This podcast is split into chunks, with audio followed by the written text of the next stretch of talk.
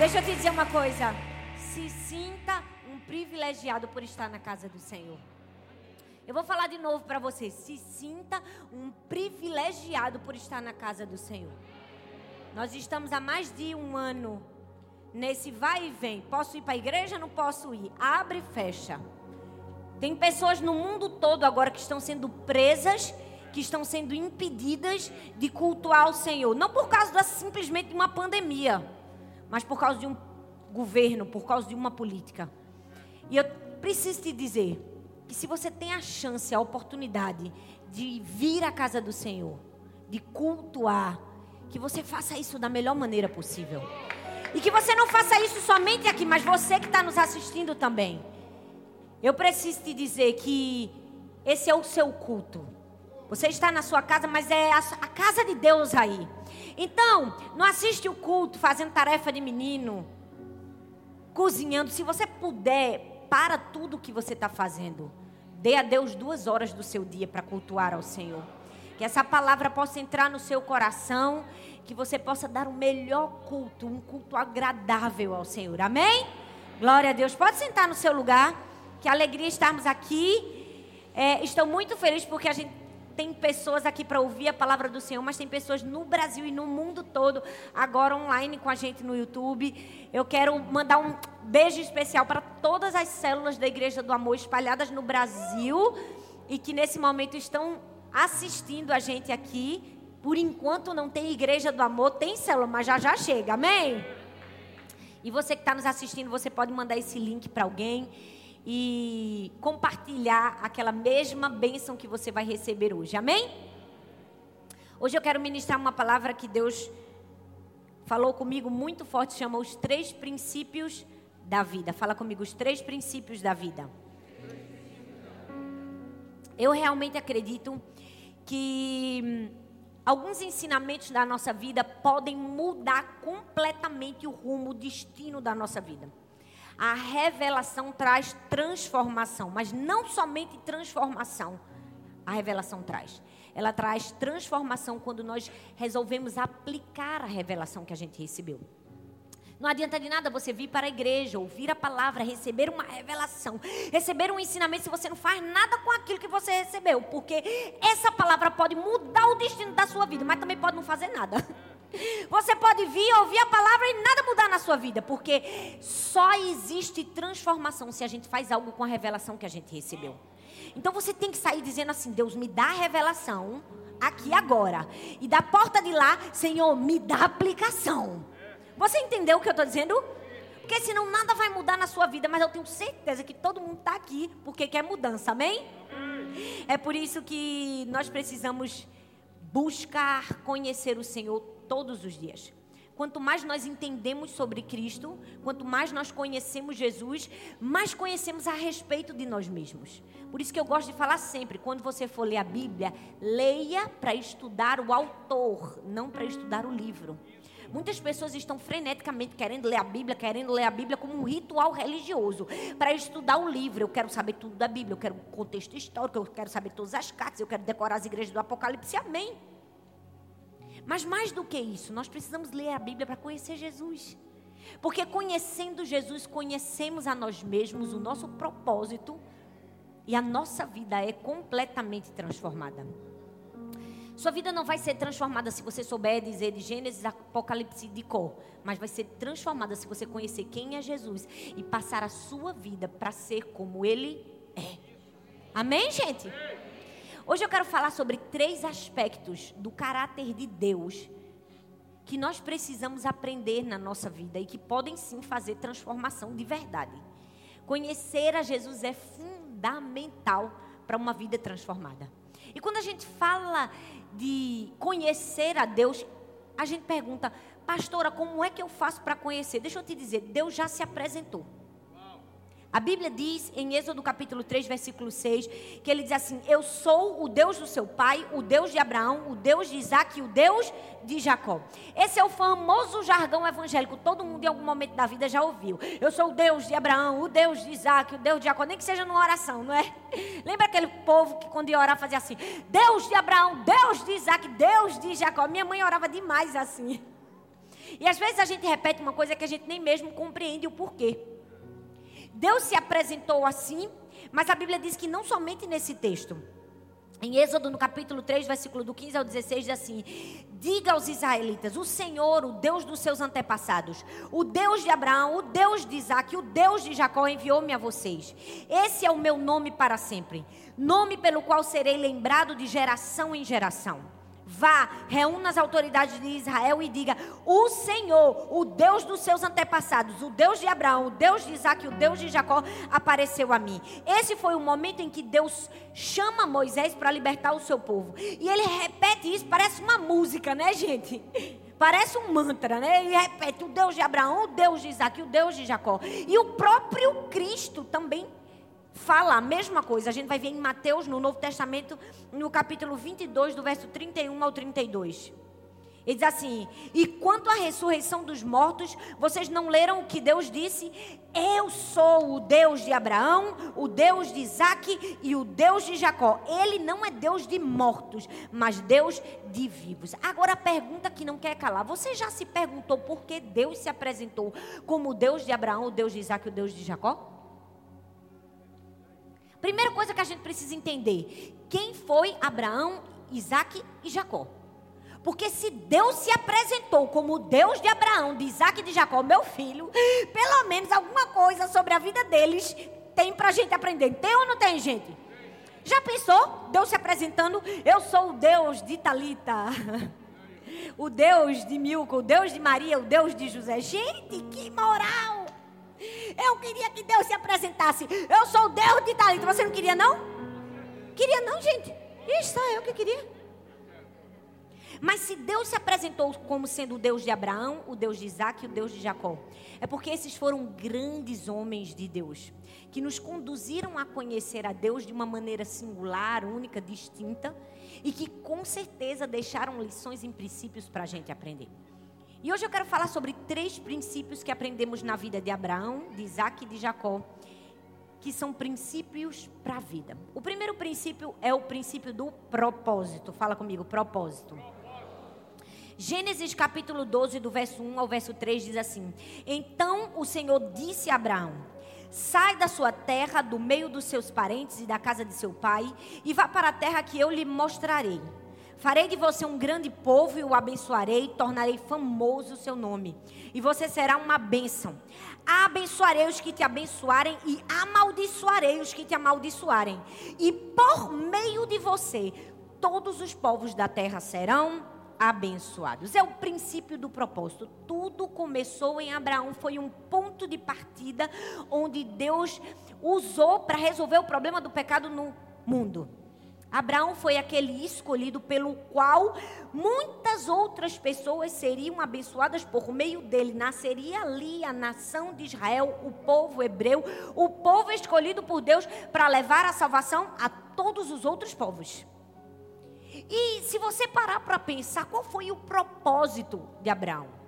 Foi o primeiro chamado. Deus chamou ele para quê? Para legislar, para liderar, para governar para ser grande, para ser famoso logo de princípio? Não, Deus chamou Abraão para deixar, para abandonar. Esse foi o primeiro chamado de Abraão. Deixa a tua terra, deixa a tua casa, deixa a tua família, deixa teus bens, deixa tudo que você tem.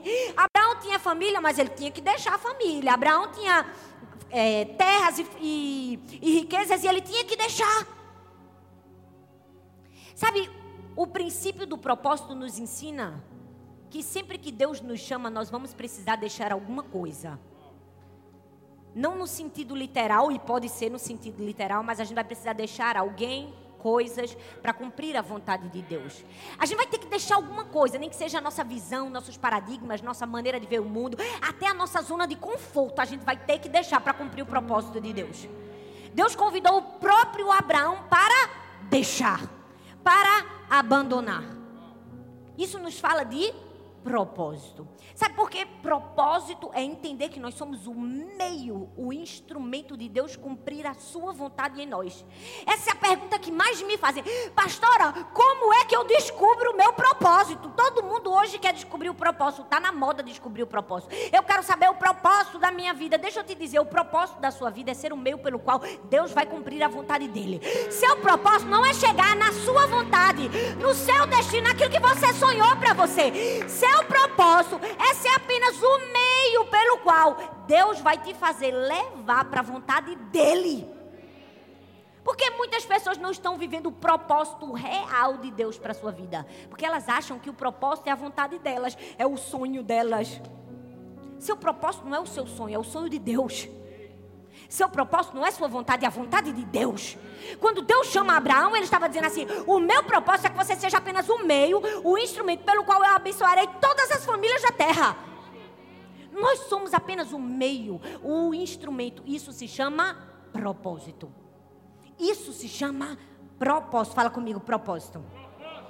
E eu amo que propósito nos fala de obediência. Olha bem para mim.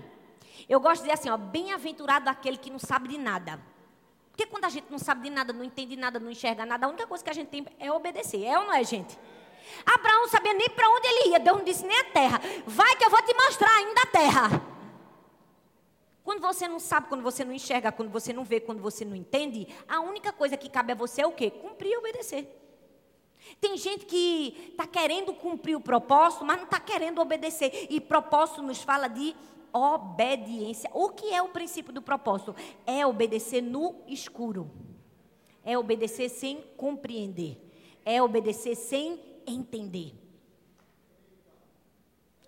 As pessoas só querem hoje obedecer se Deus der a lista do porquê deve obedecer e para quê e o que vai acontecer. Não, não, não. Obedecer é sem entender, sem enxergar, sem, saber, sem saber para onde vai. Se Deus disse vai, vai, vai assim. É assim que a gente cumpre o propósito de Deus na nossa vida. Eu amo que a Bíblia diz em Gênesis, no capítulo 12, versículo 6, diz assim: Abraão atravessou a terra até o lugar do carvalho de Moré, em Siquém. Naquela época, os cananeus habitavam essa terra. Eu não sei se você sabe, mas Siquém, a palavra Siquém significa um ombro e dá a ideia de obediência. E a palavra moré significa um professor, que dá a ideia de conhecimento, de compreensão. O que isso significa, pastora? Significa que todo conhecimento é resultado de obediência. Ou seja, primeiro você obedece, depois você conhece. Primeiro você obedece, depois você enxerga. Primeiro você faz a vontade de Deus, depois você enxerga a vontade de Deus. O problema é que as pessoas hoje em dia só querem enxergar a vontade de Deus para depois fazer a vontade de Deus. Não, gente, o caminho é inverso. Primeiro você obedece, depois você conhece. Abraão podia ter dito assim: Não, Deus, passa a ficha, um mapa. Eu quero saber tudo o que vai acontecer na minha vida. Só depois que o Senhor me der todas as diretrizes, quanto tempo eu vou ficar no deserto, como vai ser tudinho, aí eu vou obedecer. Eu quero entender, eu não estou entendendo nada, Senhor. A gente não tem que entender, a gente tem que obedecer. Primeiro você obedece, depois você conhece. Propósito é isso, gente. É muito fácil cumprir e obedecer à voz de Deus quando a gente sabe tudo que vai acontecer na vida da gente. Mas isso não é propósito. Propósito é obediência no escuro. É obedecer sem entender, é obedecer sem compreender. Foi para isso que Abraão foi chamado. E a Bíblia diz que quando ele chega na terra de Canaã, ele montou sua tenda, sua casa entre dois lugares, Betel e Ai. Betel significa a casa de Deus. E Ai significa um monte de ruínas. Eu amo essa analogia que Abraão estava entre Betel e Ai. Logo quando ele olhava para a casa de Deus, ele estava de costas para um monte de ruínas. Cumprir o nosso propósito é isso. Se a gente quiser olhar para a casa de Deus e para o propósito e o sonho de Deus para a nossa vida, a gente vai ter que dar as costas para um monte de ruínas. A gente vai ter que dar as costas para o nosso passado, para as nossas vontades, para os nossos sonhos, para os nossos desejos, para cumprir a vontade de Deus para a nossa vida. Às vezes a gente não faz isso porque nesse processo de obediência a gente está tão agarrado com ai, não é? A gente se abraça com ai da nossa vida. Um monte de ruínas da nossa vida. Tudo que não deu é certo, tudo que deu errado, e o tempo que a gente perdeu, e tudo que aconteceu na nossa vida, Deus está te dizendo hoje que você só vai ter seus olhos fitos na casa de Deus e no sonho, no projeto de Deus para a sua vida, quando você der as costas para esse monte de ruínas que você está abraçado aí e não sai dele há muito tempo. Nós precisamos entender. Ei, propósito nos fala de obediência e obediência no escuro, sem compreender, sem entender. Em Abraão a gente aprende o princípio da obediência. E obedecer não significa conhecer necessariamente. Mas o princípio do propósito também nos dá outra lição. É que quando a gente vai obedecer, a gente não pode ter um plano B. Se Deus deu um plano A. A Bíblia diz que na vida de Abraão foi assim. Ele tinha uma promessa dada por Deus. Ele tinha uma promessa que ele seria pai de uma grande nação, pai de uma multidão. E não somente de filhos espirituais, mas também de filhos naturais. Ele tinha aquela promessa, ele estava esperando na promessa, mas um dado momento deu uma coisa na cabeça de Abraão e ele disse assim: rapaz, Deus está demorando muito, vou fazer do meu jeito. Ele acata uma sugestão de Sara, que eu não sei, eu tenho para mim que Sara estava um pouco endemoniada naquele momento, não é? Porque só a mulher endemoniada manda o marido dela se deitar com outra. Ela tinha que estar tá fora de si. Tava ou não tava, gente? Mas eu não sei quem estava mais endemoniado. Sara, Sara, Sara, Abraão. Sara que sugestionou e Abraão que acatou. Nesse meio termo, quando eles disseram assim, a gente tem um plano B perfeito foi quando Abraão tinha quantos anos? 85 anos. E a Bíblia diz que o primeiro filho de Abraão nasce quando ele tinha 86 anos, Ismael. O que Abraão não sabia é que Deus já tinha planejado que ele não ia ter filho com 85. Ele ia ter filho com 100 anos. Mas ele não precisava saber para obedecer. Ele tinha que obedecer primeiro. Aí ele disse assim: Ah, Deus está demorando muito, eu vou para o meu plano B. Deixa eu te dizer: toda vez que você for para um plano B na sua vida, vai gerar alguma coisa, mas não vai ser o cumprimento da promessa de Deus na sua vida. Vai nascer um Ismael, quando deveria nascer o Isaac. Vai nascer um filho longe da promessa. Foi exatamente isso que aconteceu. Eu amo a Bíblia, porque a Bíblia, gente, ela está recheada de princípios, de ensinamentos e de escolhas que a gente precisa ser e fazer. Mas ela também está recheada de princípios, escolhas e histórias daquilo que a gente não precisa ser nem fazer. E essa é uma delas. Nunca tenha um plano B quando Deus te deu um plano A. Nunca queira cumprir a sua vontade quando a vontade de Deus era melhor. E aí, sabe o que, que acontece quando a gente quer fazer a nossa vontade? A gente sente que Deus está em silêncio. E a gente ainda vai reclamar com Deus: Deus não fala mais comigo. Por quê? Porque quando você está no seu plano, Deus só fica te observando. Uhum. Quer fazer do seu jeito? Faz. Quero ver no que vai dar. Deus só fica do céu olhando para a gente. A Bíblia diz que 13 anos depois que Ismael nasceu, Deus não abriu a boca para falar com Abraão. Aquele Deus que tinha comunhão com Abraão, agora já não tinha mais, ele ficou em silêncio. Abraão não conseguia ouvir nada. Porque é assim que acontece na nossa vida, quando a gente quer cumprir o nosso plano. Deus fica calado e só observa. 13 anos de silêncio. Você pode pensar que duro foi ser? 13 anos sem ouvir a voz de Deus. Deus, eu não estou ouvindo nada. Talvez você está aqui dizendo, Deus não fala mais comigo. Deus está em silêncio. Talvez porque você está no plano B. Deus disse que era para você fazer uma coisa, você está fazendo outra, Deus não vai fazer nada. Ó. Ele vai esperar o tempo certo para entender que você está em incapacidade de ouvir novamente. E foi isso que aconteceu com Abraão. Depois de 13 anos, quando ele estava para completar 100 anos, aí, meu filho, quando já não tinha mais esperança para nada. Não tinha mais esperança para nada. Aí Deus disse: Vou voltar a falar com ele. E eu amo que Deus faz isso, não é, gente? Porque mesmo quando a gente desobedece, quando a gente está desacreditado, desesperançado, Deus ainda dá uma chance para a gente. Deus ainda tem esperança para a gente. Deixa eu te dizer, se você chegou aqui sem esperança a respeito de si mesmo, pelas suas escolhas, tudo bem, Deus tem esperança sobre você. Deus ainda continua acreditando em você. Mesmo que você tenha gerado um Ismael na sua vida, Deus ainda vai te dar a oportunidade de te dar um Isaac, o filho da promessa, se você se dispuser a ouvir e obedecer. Foi exatamente isso que ele fez com Abraão. Quando ele estava com 100 anos de idade, quando já não existia mais esperança, porque, sinceramente, gente, um homem com 100 anos de idade não pode nem pegar uma gripe, que dirá que é um filho. É ou não é, gente? É ou não é, gente? Aí Deus disse: pronto, é assim, ó. quando está tudo impossível, quando existem as impossibilidades humanas, que eu digo como era o meu plano. O meu plano é diferente do plano do homem. O meu plano é chegar chegando, é fazer bonito, é fazer quando ninguém pode fazer, é mostrar que eu sou maior, é mostrar que eu sou poderoso. O seu problema e o meu problema, às vezes, é que quando a gente está na luta, a gente acha que Deus tem que fazer daquele jeito. Não, Deus, faz logo. Faz logo, senão não vai mais ter jeito. Aí Deus fica olhando para a gente. Não vai ter jeito, não tem jeito para tu. Para mim tem. O que é 50 anos para mim? Tu, 100, 200, 300, 400. Eu faço o que eu quero, como eu quero, na hora que eu quero, porque eu sou um Deus de milagres. Você consegue compreender? Quando Abraão faz 100 anos, ele diz assim: Vou falar de novo. Aí ele volta a falar com Abraão. Talvez você está aqui e hoje vai se iniciar um novo tempo na sua vida. O tempo que Deus vai voltar a falar com você. Porque você vai conseguir enxergar que talvez a sua vida estava parada, paralisada. Você não conseguiu ouvir a voz de Deus porque você está no plano A. Hoje é o dia de conversão, de sair do plano A, do plano B para o plano A. De sair da sua vontade para ir para a vontade de Deus. De sair das suas escolhas para ir para o propósito de Deus. Abraão nos fala do princípio do propósito. E propósito é obedecer no escuro e é não ter um plano B. A Bíblia diz que em Gênesis 17, versículo 1, Deus resolve falar com Abraão. Diz assim: quando Abraão estava com 99 anos, o Senhor lhe apareceu e disse: Eu sou o Deus Todo-Poderoso. Ande segundo a minha vontade e seja íntegro. Eu não sei se você sabe, mas essa é a primeira vez nas Escrituras que Deus se apresenta como o El Shaddai, o Deus todo-poderoso. Sabe, Abraão já tinha conhecido o Deus poderoso, o Deus que faz grande, grandes coisas. Mas chegou um momento na vida dele que ele agora precisava conhecer o Deus Todo-Poderoso, porque era um momento que só o Deus Todo-Poderoso poderia fazer alguma coisa.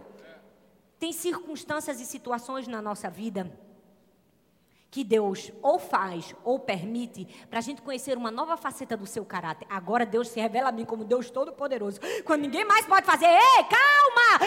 Eu sou o Deus Todo-Poderoso, eu sou o El Shaddai. Eu não sei em que circunstância você está, mas eu preciso te dizer: Deus está querendo revelar uma nova faceta do seu caráter nessa circunstância. Deus está querendo mostrar o quão poderoso, o quão grande, o quão maravilhoso Ele é e Ele pode fazer na sua vida. Cada circunstância e momento da nossa vida precisa ser acompanhado de um ensinamento de Deus. A gente precisa enxergar Deus de uma outra maneira. É ou não é, gente?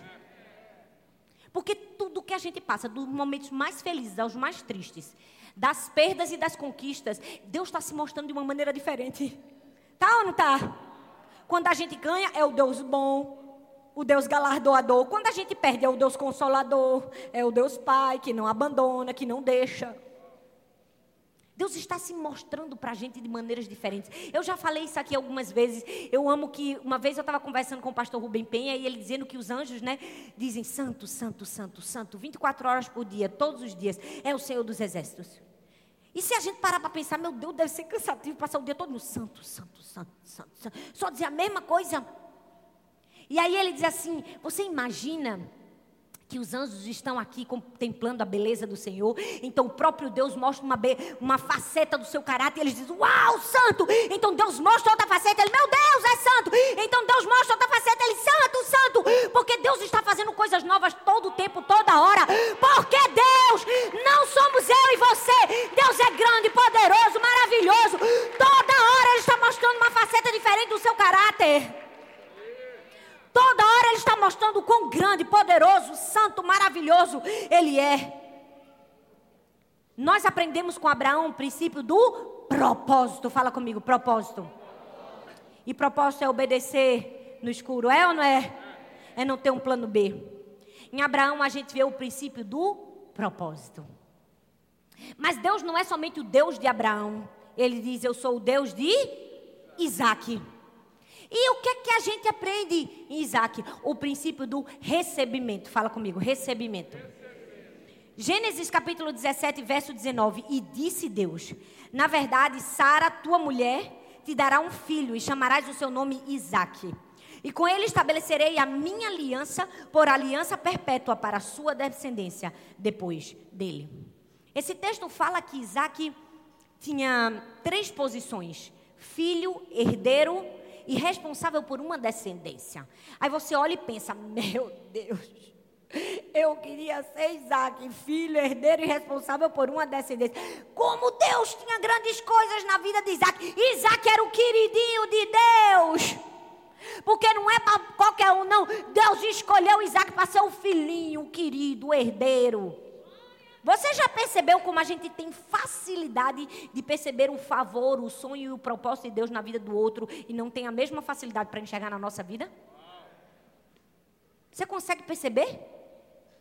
Que a gente com muita facilidade vê que Deus tem grandes coisas para o outro e acha que para a gente não tem? Vocês estão tudo calados, não é, gente? Ninguém está falando nada. Mas para e pensa. Quantas vezes a gente na nossa mente já não questionou? Por que Deus faz tantas coisas grandes na vida de A, de B e de C e na minha não tem? Ou quantas vezes a gente nem se comparou, mas a gente olha para a nossa vida e da nossa perspectiva, Deus não tem grandes coisas para nós. Nós precisamos aprender a receber. É por isso que Isaac nos ensina sobre o princípio do recebimento. Porque muitas pessoas não sabem receber o favor de Deus. Às vezes porque são orgulhosas, às vezes porque acham que tem que fazer alguma coisa para merecer. Às vezes porque tem baixa autoestima, não consegue enxergar que ela não precisa fazer para receber, que Deus pode dar de maneira graciosa e bondosa. Mas muitas pessoas têm dificuldade para receber, então vem Isaac para nos ensinar o princípio do recebimento. Tem coisas na nossa vida que a gente não vai fazer, mas porque Deus é tão bom, Ele vai nos dar. Você entende? Gente, vocês não estão vocês não estão entendendo, vocês parece que estão morrendo. Me ajuda a pregar que a gente está em casa, que só tem nordestino. Oh Deus, é porque assim, Senhor, a maioria da igreja só está no princípio do propósito. Eu já saí do propósito e já estou no recebimento. Se ninguém quiser receber, Senhor, manda tudo para mim. Tudo para mim que eu recebo. Pensa numa pessoa que sabe receber, está aqui. Alguém aqui mais quer receber, gente? Ah, vocês já mudaram de ideia. Inacreditavelmente. Olha só para mim. Como a gente viu no tópico anterior, Abraão fez muita coisa. Ele fez o que muita gente não teve capacidade de fazer. Ele saiu da casa, ele deixou a família, deixou a parentela, deixou os bens, deixou tudo que ele tinha que fazer. Ele se esforçou, ele batalhou, ele trabalhou. Foi ou não foi, gente? Abraão deu tudo o que ele tinha para o Senhor. Até quando Deus exige dele o que ele tinha de mais precioso, que era o filho, ele obedece para dar em sacrifício a Deus. Quase que morre o menino dele. Ele fez grandes coisas, ele se esforçou, ele batalhou para cumprir o propósito de Deus. Isaac? Isaac fez nada. Isaac não fez nada. Perceba que Isaac, tudo que o pai fez, ele só fez receber o que o pai deu. A Bíblia diz que Ismael zombava de Isaac, nem para responder ele tinha capacidade, ele não tinha nem iniciativa para responder uma ofensa. A Bíblia diz que quando seu pai estava levando ele para sacrificar, a única coisa que ele faz é uma pergunta: Minha gente, se fosse eu, que meu pai quisesse me matar, eu ia fazer de tudo. Pelo amor de Deus, não me mate, não. Pelo amor de Deus, eu prometo que eu vou estudar, eu prometo que eu vou ter um futuro digno. Pelo amor de Deus. Ou então, no máximo que eu ia fazer era dar uma carreira. Eu ia lutar pela vida até o fim. Isaac não tinha nem iniciativa para lutar pela vida. O camarada só fez uma pergunta. Foi ou não foi, gente? Nem para casar, gente. Ele foi consultado. Ele ganhou a mulher de bandeja, precisou nem conquistar. Calcula, os outros que conquistaram para ele, levaram um bocado de presente e compraram a mulher dele. Até na hora de morrer, ele morreu no lugar que o pai tinha deixado para ele. A Bíblia diz que o pai cavou três poços e ele cavou quantos? Cavou nenhum, só fez abrir os que o pai já tinha cavado. Isaac não fez nada, por quê? Porque Isaac, para mim e para você, é a figura do recebimento. Tudo que nós temos e somos não é conquista nossa, veio do nosso Pai Celestial. A gente recebe. Você consegue entender isso? A gente simplesmente recebe. Tem coisa na nossa vida que a gente vai suar, vai batalhar, vai cumprir, vai obedecer. É o princípio do propósito. É Deus dizendo, vai, vai, obedece. Quando ninguém está fazendo, faz. Mas tem coisa na nossa vida que Deus vai dar para a gente sem a gente nem pedir. E a gente precisa aprender a receber. Amém, minha gente? Porque às vezes a gente tem dificuldade. Tem hora que eu olho para Deus e digo, Deus, eu não estou nem compreendendo o porquê o Senhor está fazendo isso. Porque nem te pedi isso, eu te pedi, aí Deus disse, eu quero dar e pronto, e acabou-se. Você já recebeu presentes que você nem pediu para Deus? Já? Porque Deus é assim, Ele é o nosso Pai, Ele é galardoador. E o que é que a gente precisa para aprender o princípio do recebimento? A gente precisa ocupar a nossa posição de filho. Fala, filho. Porque tudo que Isaac tinha é porque ele era filho de Abraão. Foi só recebimento. Ele só fez receber. Vitória, salvação, tudo foi concedido a nós porque nós somos filhos. Eu vi uma ilustração de um de um rapaz que escreveu um papel e ele botou assim tudo que Deus fazia e dava para ele. Toda vez que Deus dava alguma bênção, uma conquista, ele ia lá e escrevia. E na outra, ele escrevia tudo que ele mesmo fazia para Deus. E aí, quando ele já não aguentava mais, ele disse assim: Não dá, eu não consigo ter balanço com Deus. Deus sempre sai ganhando. Você está vivendo como alguém está batalhando por merecer a graça e o favor de Deus na sua vida? Você está vivendo como filho? Nós precisamos ocupar a nossa posição de filho. Eu amo que a Bíblia diz que quando o pai Abraão estava levando Isaac para ser sacrificado, ele faz uma pergunta, ele diz assim: Pai, aonde está o cordeiro? E o pai responde: Deus proverá. A nossa vida é sermos Isaac. Tudo que nós precisamos é o próprio Deus quem provê para a gente. Deus proverá na sua vida. Você precisa entender que você é um Isaac de Deus. Está faltando alguma coisa? Deus proverá. Não tem um cordeiro? Deus proverá. Não tem um emprego? Deus proverá. Não tem um casamento ainda? Deus proverá. Não tem família ainda? Deus proverá. Não tem um futuro ainda? Deus proverá. Por quê? Porque eu sou Isaac de Deus. Eu preciso entender que tudo que eu preciso, quem provê é meu papai.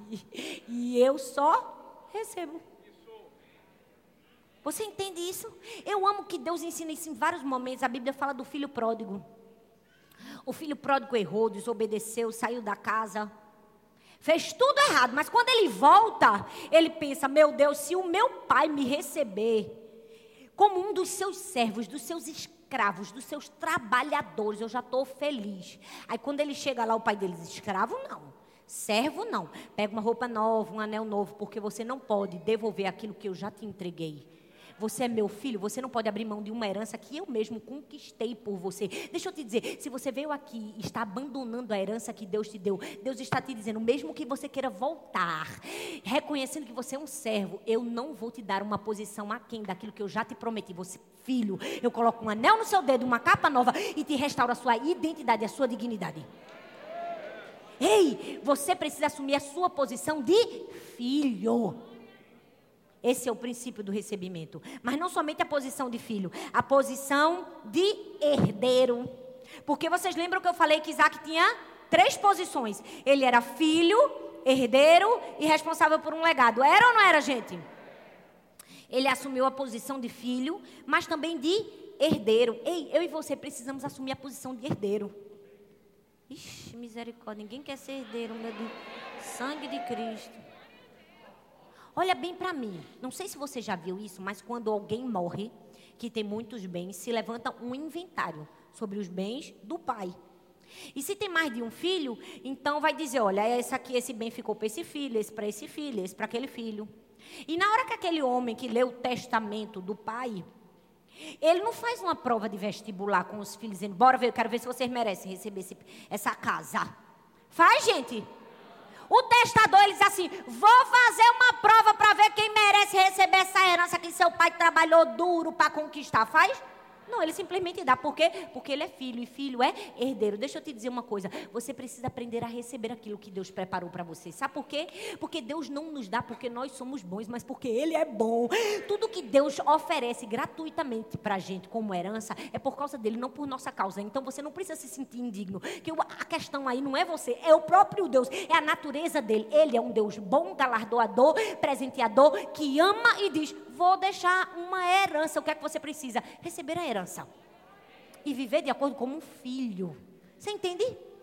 Você não precisa batalhar duro. Você precisa receber a herança. Ocupar a sua posição de herdeiro. Mas o princípio do recebimento não é somente ocupar a posição de filho e de herdeiro. Porque se fosse só isso, era bom demais. Era ou não era, gente? Mas a gente precisa também ocupar a nossa posição de responsável por deixar um legado. O texto diz: Com ele estabelecerei a minha aliança, por aliança perpétua para a sua descendência depois dele. Ou seja, ninguém recebe uma herança para torrar tudo e terminar em si mesmo. Nós recebemos uma herança para somente passar por nós e deixar para outras pessoas. Até para receber tem propósito. Você entende? Que Deus é o Deus que nos ensina o princípio do recebimento, mas não é qualquer recebimento. Não é recebimento para dizer eu sou o máximo, ó, Jesus me ama, conquistou tudo para mim eu agora só vou torrar a minha herança. Não, filho. Deus te dá para você passar para outras pessoas, para você deixar um legado, para você ensinar a outros. Lembra que eu falei que propósito é seu meio? É seu meio, só passa por nós, gente. Não termina em nós. Só passa por nós. A herança que Deus me dá é para passar por mim ou deixar para outros como um legado. Nós precisamos assumir essa responsabilidade. A gente é filho, é, é herdeiro, é, mas é para administrar bem e passar para outras pessoas. Você está entendendo? Até para receber tem um propósito na nossa vida. Tudo que você receber de Deus, você tem que fazer a pergunta: Deus, o que é que eu faço com isso que o Senhor me deu? Porque não é sua escolha, não é seu. É sua herança, mas tem uma, um propósito na sua herança. Se a gente fizesse essa pergunta para Deus, metade dos nossos problemas estavam resolvidos. Mas sabe por que às vezes a gente se vê em situações que não deveria estar? Porque a gente diz assim: recebi, é meu, faço o que eu quero. Não, não, não. Se você tivesse perguntado, Deus, esse recurso aqui que o Senhor me deu, o que é que eu faço com ele? O Senhor permite, o Senhor quer? É da tua vontade? Que eu simplesmente dissolva ele, ou o senhor acha que eu deveria investir ele, que eu deveria ter um carro, que eu deveria abençoar alguém, que eu deveria fazer isso? Porque às vezes a gente tem um espírito de independência. E a gente acha que tem que terminar na gente. Mas ser herdeiro é deixar um legado, é ser responsável por uma aliança perpétua é o princípio do recebimento. E o legado não é somente aquilo que você deixa para as pessoas, é aquilo que você deixa nas pessoas. Tem gente que diz: Eu não tenho nada para deixar. Deixe na vida de outras pessoas princípios, valores, integridade, uma vida, um exemplo. Amém, gente? Amém. Em Abraão a gente aprende o princípio do propósito, em Isaac a gente aprende o princípio do. E em Jacó? Em Jacó a gente aprende o princípio da reforma. Fala comigo, reforma. É. Porque não vai com essa não.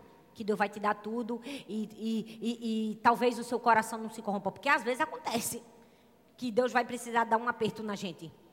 É Jacó, é o Deus de Jacó. Porque Jacó era um homem inteligente, habilidoso. Ele já começou a sua vida fazendo tramóia. Mas você já percebeu que tudo que Jacó fazia dava errado? Ele já começou a vida segurando o calcanhar do irmão. Depois, ele é capaz de enganar o próprio pai. Depois, ele dá um jeitinho de dissolver os bens do tio.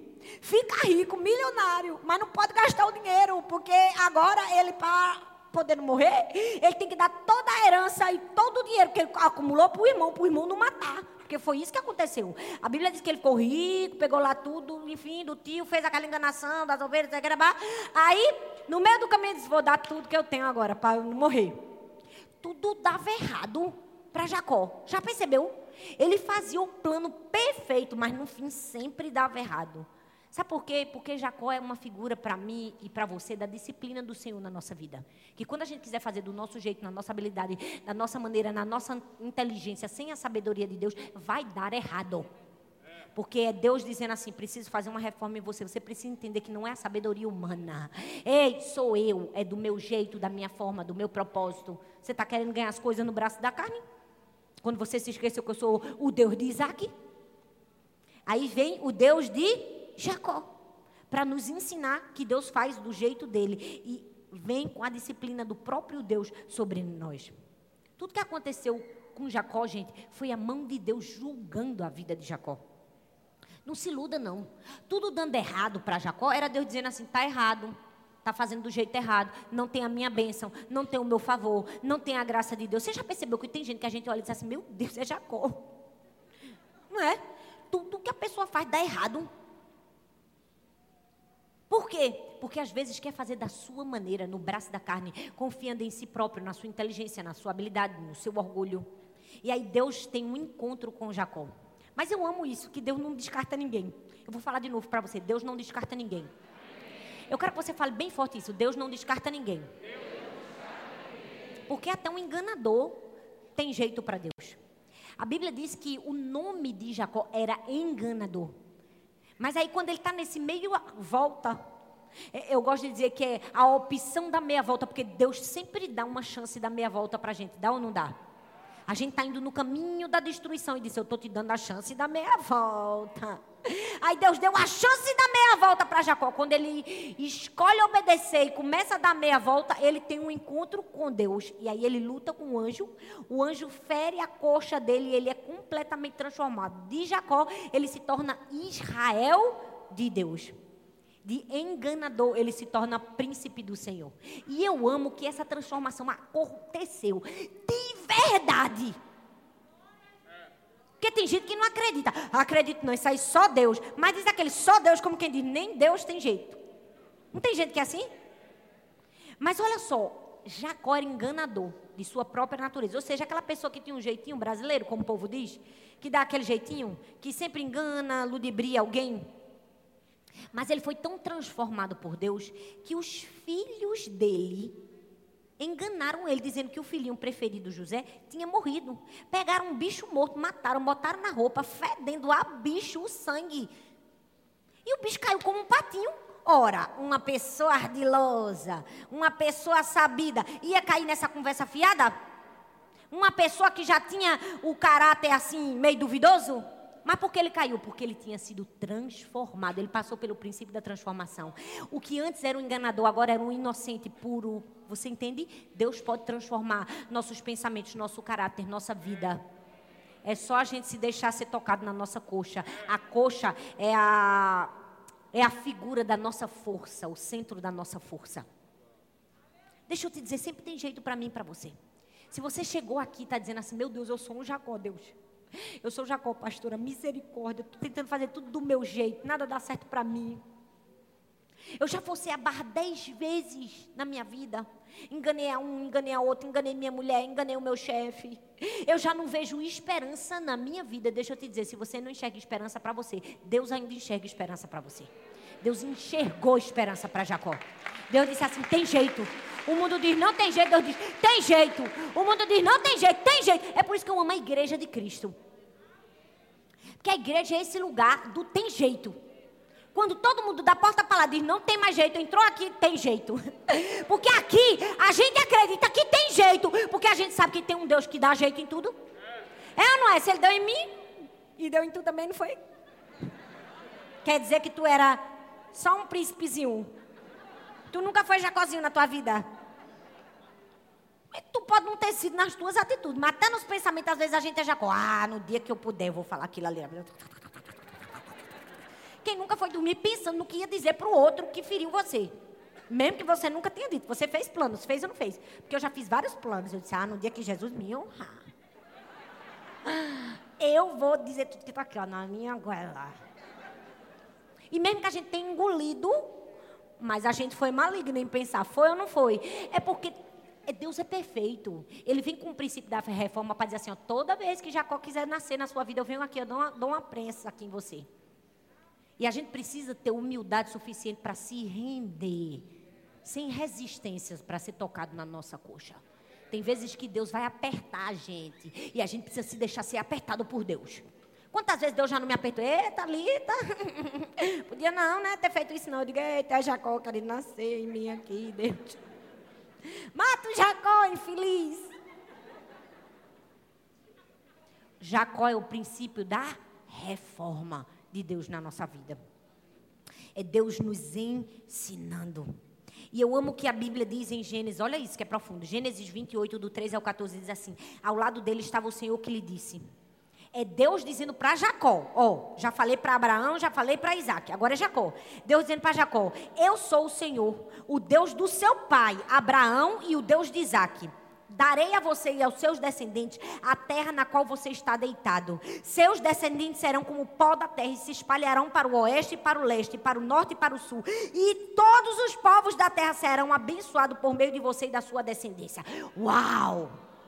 Você olha e diz assim: como é que Deus disse isso para Jacó? Você pensa, não, essa palavra aqui Deus disse depois que ele teve um encontro com Deus, né? Porque antes o camarada não podia ouvir tanta coisa boa. Poderia? Mas não foi, não, foi antes. Foi quando ele ainda era enganador. A Bíblia diz que quando ele ainda era um enganador, Deus diz assim: Vou ser bom com você. Vou te dar um futuro grandioso. Você será poderoso na terra. Vou abençoar tudo que você colocar a sua mão. Sabe por quê, gente? Porque a expectativa de Deus não reside em nós, nas nossas habilidades e quem nós somos. A expectativa de Deus reside nele mesmo, naquilo que ele pode fazer através de nós. Ele pode olhar para você e ver uma pessoa falha, cheia de pecado, cheia de erros, cheia de defeitos, mas ele diz assim: Eu acredito em você, você vai ter um futuro grandioso. Não é porque você é bom, maravilhoso, vem para a igreja, é voluntário, serve, fica em pé. Não, é porque eu tenho poder para mudar a sua vida. Você entende? Toda a expectativa de Deus está nele mesmo, e graças a Deus por isso, porque se estivesse na gente, a gente tava, era tudo frito. Tava ou não tava? Tava não? Porque eu tava. Tu não estava, não? A luta de. É, porque o Jacó ainda que está morrendo ainda, ainda. Não morreu tudo, não. Jesus ainda está deixando matar aqui. Eita, o Jacó está matando aí? Tá não, misericórdia, meu Deus. Tem Jacó que ainda está precisando da luta com o anjo, Deus. Aqui, Senhor. Oh, Pai. Manda uns. Quantos, quantas pessoas tem aqui? Uns 700 anjos aqui, Senhor. Amém, gente? A luta de Jacó é o método de Deus de nos ensinar que tudo tem que ser do jeito dele. Eu sou o Deus de Abraão, o Deus de Isaac e o Deus de. Eu sou o Deus do propósito, o Deus do recebimento e o Deus da reforma. Eu amo que Deus sempre acredita na gente. Ele acaba com aquela velha natureza obstinada da gente nos dá uma nova natureza. Tem uma versão da Bíblia que quando fala de novo nascimento fala de nova criação. É como se ele criasse de novo. Só Deus poderia fazer isso comigo com você, é ou não é, gente? Só Deus e mais ninguém. Eu vi a história de de um músico muito famoso, Paganini. Se você toca violão, já viu que a maioria das cordas tem esse nome, né? Paganini. Paganini era um violinista, um grande músico. E a história conta, presta bastante atenção, que ele foi fazer uma apresentação na Ópera de Paris, que é uma das óperas mais bonitas no mundo inteiro. Uma vez a gente foi lá, passou uma vergonha triste, eu e Arthur. Foi ou não foi, amor? para quem não sabe, a minha irmã mora na França. A minha irmã mais velha. E a gente foi para lá de férias e estava lá faz tempo, né? Aí minha irmã né, querendo agradar a gente, é, comprou um, dois bilhetes para mim e para Arthur, para a gente assistir um espetáculo na Ópera de Paris. A gente nunca tinha ido. A gente disse assim: a gente vai, passa o dia batendo perna na rua, depois a gente vai para a ópera. Nem falamos com a nossa irmã. E fizemos desse jeito. Gente, eu estava bem assim quase, do jeito que eu estou aqui. Calça jeans, tênis. Quando eu entrei com o Arthur, eu disse: O que é que eu estou fazendo aqui? Sem mentira nenhuma, parecia um filme. Era ou não era, amor? Aquelas mulheres com aqueles casacos de pele, de salto, aqueles cabelos que tinham 50 quilos de laque. Todo mundo chiquérrimo. E eu e Arthur de calça jeans e tênis. Nós fomos o espetáculo da Ópera de Paris. Todo mundo olhava pra gente. Vocês não têm noção, não. Procure no Google Ópera de Paris. Só o lugar dá medo. É tanto ouro, é tanto, é tanto negócio tão chique.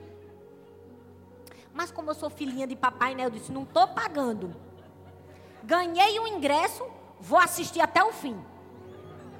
E deixa eu te dizer, ainda bem que eu fiquei. Foi foi, amor? Que foi um dos espetáculos mais lindos que a gente assistiu. Era um espetáculo de balé só que era uma comédia. Eu nunca vi aquilo. Uma comédia no balé. Era lindo, assim, um negócio, um espetáculo.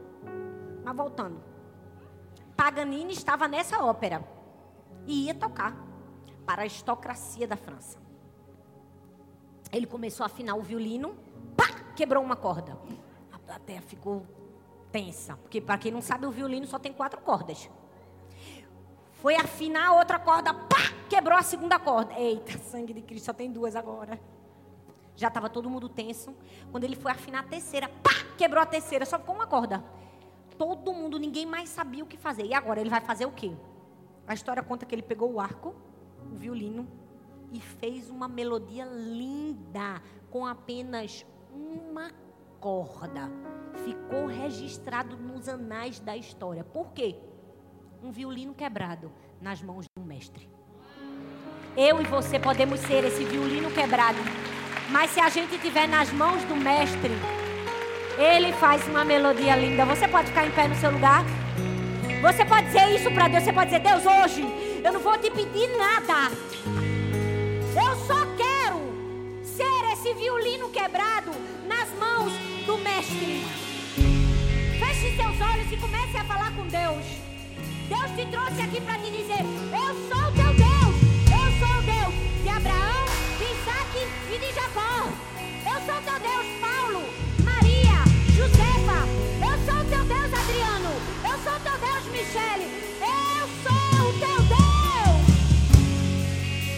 Eu sou o Deus que tem um propósito na sua vida.